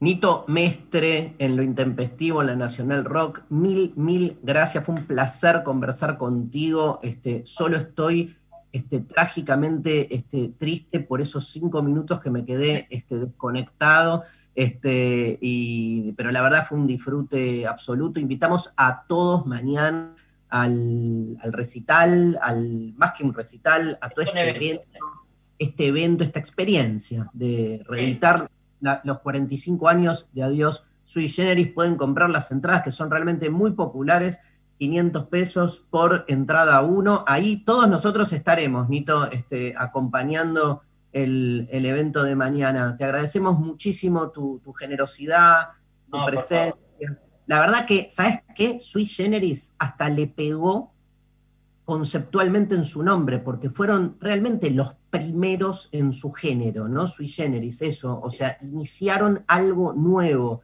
Y es muy loco haberse puesto un nombre sin saber que lo iban a hacer y sin embargo lo fueron. Es genial eso. Vos sabés que hay, hay, hay, muchas versiones de cómo salió, si tenés un minuto más, de cómo salió el nombre de, de Sui. Porque algunos dicen que lo buscamos en el diccionario, otros de que lo había buscado Charlie, y la última versión que me llegó fue por los compañeros nuestros del Damaso Centeno, que en Facebook me dijeron, ¿vos te acordás cómo fue el nombre que salió el nombre de Sui? Le digo, no, lo buscamos en diccionario. Dice, no, no, haga memoria. Y varios me escribieron, dice, nosotros teníamos un profesor de matemáticas que no tenía nada que ver ni con biología, ni con, con castellano, ni nada por el estilo, que en un momento que era muy mujeriego, o sea, las chicas las hacía escribir en el pizarrón arriba de todo para que se le levante un poco la pollera. Era acosador, hablabas, ¿no? Lucía, ¿eh? Lucía, vos acosador, ¿no? Sí, Luciana, sí, un acosador así de aquellas épocas, un acosador disimulado. Y entonces, ese mismo profesor hizo un comentario que era totalmente fuera de lugar. Dicen, este, ustedes saben que, por qué, eh, qué significa sui generis. Bueno, les voy a dar un ejemplo. El semen tiene un olor muy sui generis. Y toda la clase se quedó diciendo, ¿por qué está diciendo el profesor de matemáticas en un colegio dependiente y militar hablando que el semen tiene olor muy sui? Salimos todos, te imaginas, al recreo todos festejando, me cuentan, y dice, qué buen nombre para una banda. Y ahí quedó. Tremendo, tremendo. No la conocía, Tremendo. pero aparte, Ah, ni vos claro. la conocías. Es- esa otra de las anécdotas. Este, yo decía siempre medio en chiste, menos mal que no le pusimos semen en vez de sui generis al dúo. Hubiese- Gracias, hubiese-. Hubiese llamado la atención, ¿no? Gracias, te No, queremos mucho. vos. Ok, gracias, gracias. por todo. Nito, Me- Nito Mestre, en lo intempestivo los invitamos mañana, ¿sí? Adiós, Sui Generis 45 años después, y nos vamos escuchando un tema de Por Sui Gieco. Vamos, Pablo, quiero ver, quiero ser, quiero entrar.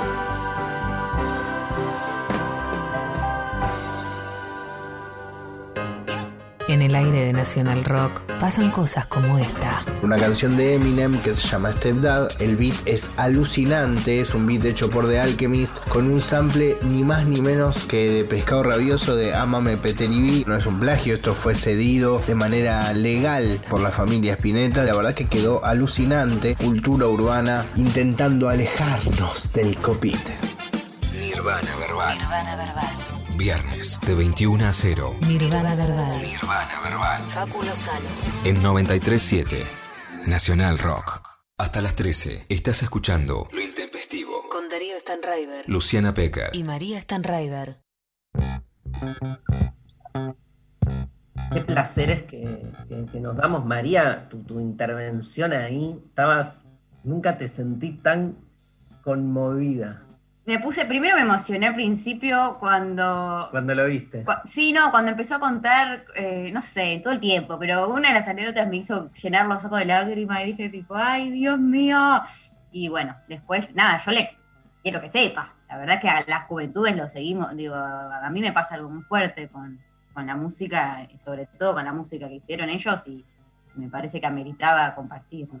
El concepto de clásico, ¿no? Que, que- con el que empezamos la entrevista. Me encantó. es clave, ¿no? Porque eh, corre un poco el eje, un clásico tie- tiene algo muy cercano a la idea de intempestivo que nosotros manejamos, este, porque es algo que atraviesa los tiempos, ¿no? Plantea otra relación con, con la actualidad, un, un clásico eh, nunca, digamos, no está de moda y al mismo tiempo nunca deja de estar de moda. O sea, se da como esa, esa especie de contradicción aparente. Este, No, hay mucha vigencia eh, a nivel, digo, las letras, ¿no? Hay algo que, que claramente está muy, muy ligado al presente todavía y eso también está buenísimo, porque hay un montón de músicas varias que, que- que te das cuenta que quedaron en el tiempo y esta, la verdad es que no, que, que se renueva y, y también a nivel musical es muy, muy zarpado lo que hicieron y, y hoy en día sigue siendo muy tremendo. Lunes otra vez. Faltó para el domingo la canción. Ellos son adelantados. Se ¿viste? adelantaron. Van con el lunes.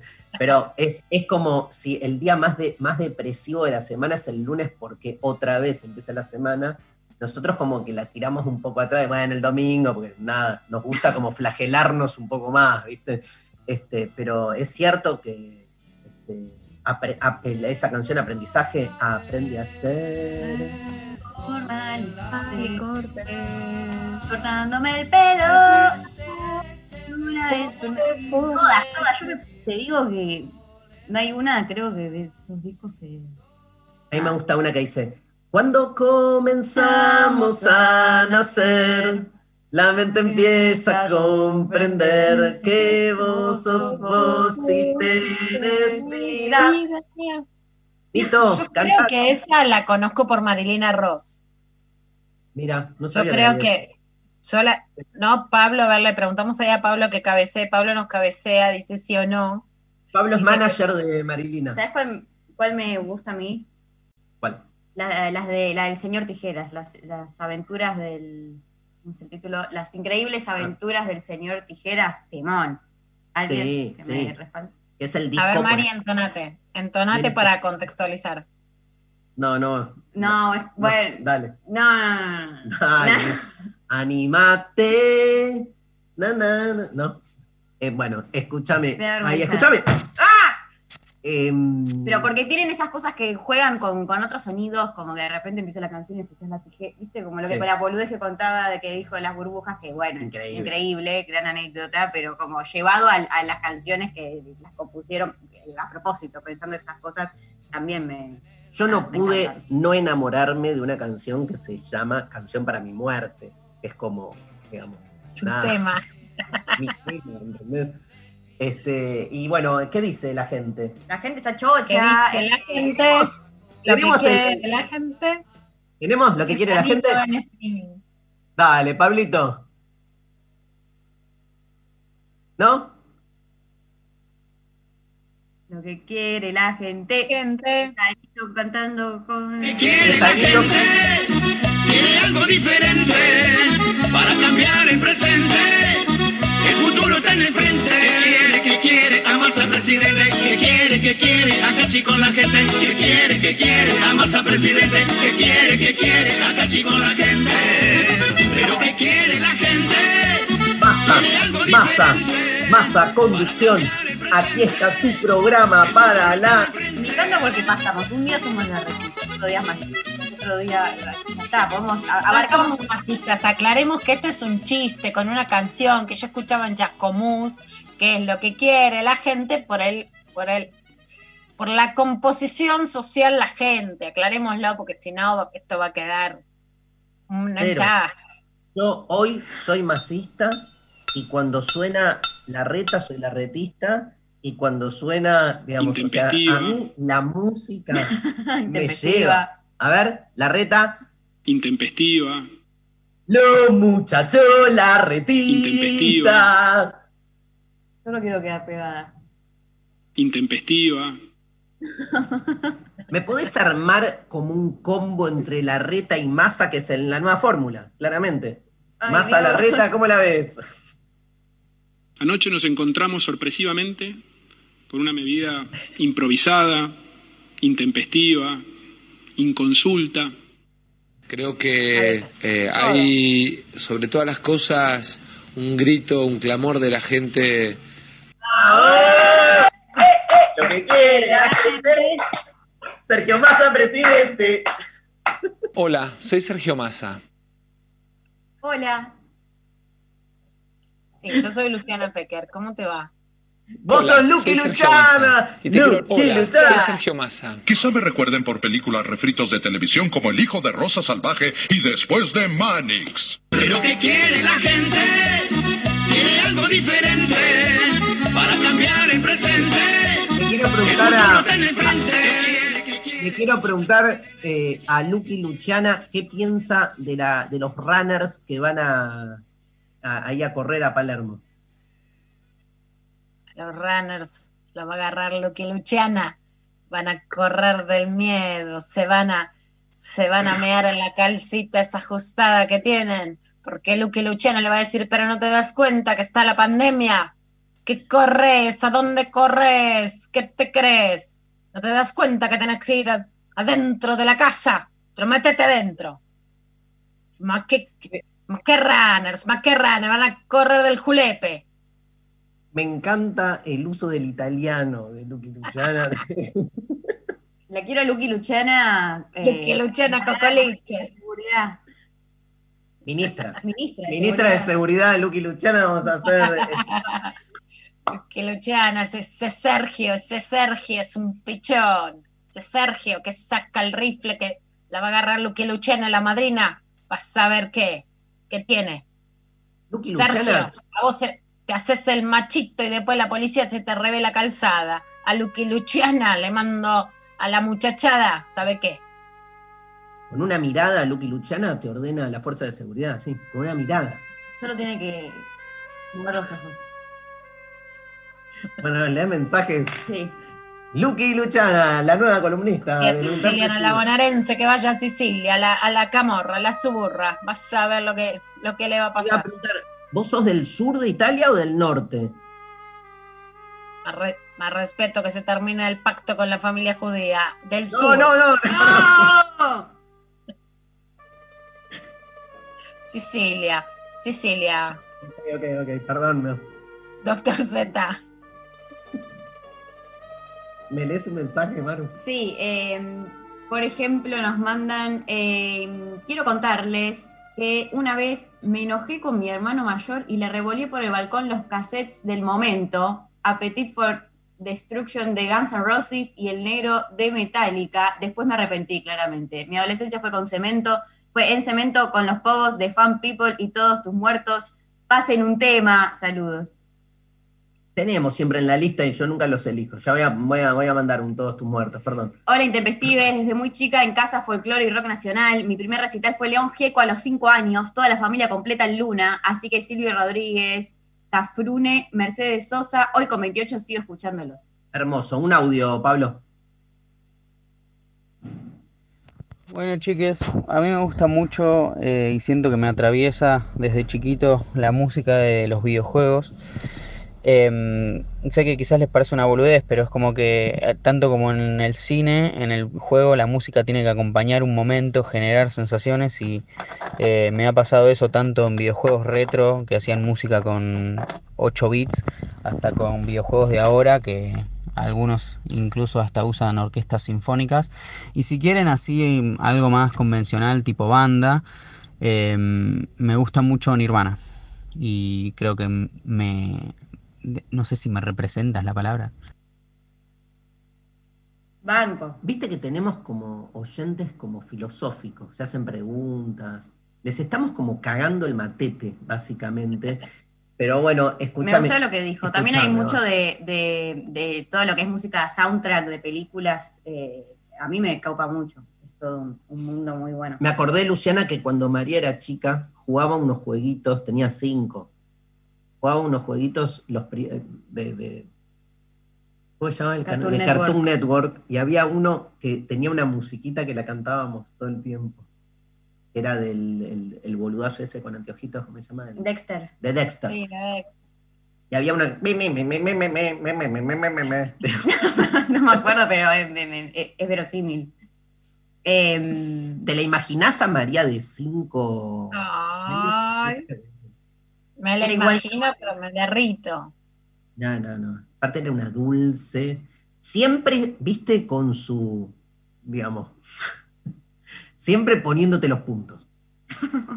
Era dulce, pero te ponía los puntos. Ya sus cinco anitos, tremenda. nadie tiró un Caetano Veloso. No, viste, yo sí. Caetano todo. me encanta. Eh, a ver, otro audio. Hola, intempestivos, buen día. Es cierto lo que dice Luciana. A nosotros, varones, nos cuesta un montón ciertos gustos musicales, confesarlos. Así que mm, a mí me acompaña la música de Shakira, sobre todo la música de los primeros álbumes más rockeritos. Y como anécdota tengo para contar que mm, le regalé de cumpleaños el álbum ¿Dónde están los ladrones? a mi novia de ese entonces, pero era para eh, era porque quería escucharlo yo. me encanta ¿Dónde eso. los ladrones? Me encanta Shakira, obviamente. Acá Pablo me pone a mirar ascensor, a mi Shakira me fascina. Vuelvo loca Shak- con Shakira. Me vuelvo loca.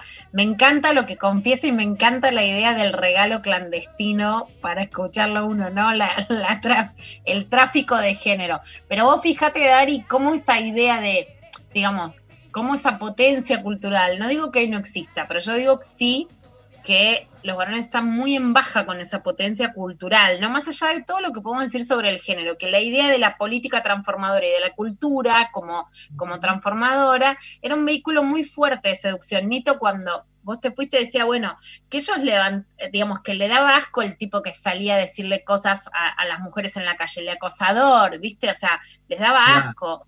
Pero en cambio ellos levantaban con la música, que es levantar con sentirte potente a través de tu lugar en la cultura, más allá de que seas el músico que estés arriba del escenario, el, el tipo que escucha música, que te pasa este disco, esto, mirá, escúchate esto, también genera mucha potencia. Obvio, obvio. Habla, mañana tenemos este, una entrevista con una sexóloga, ¿no, Luna?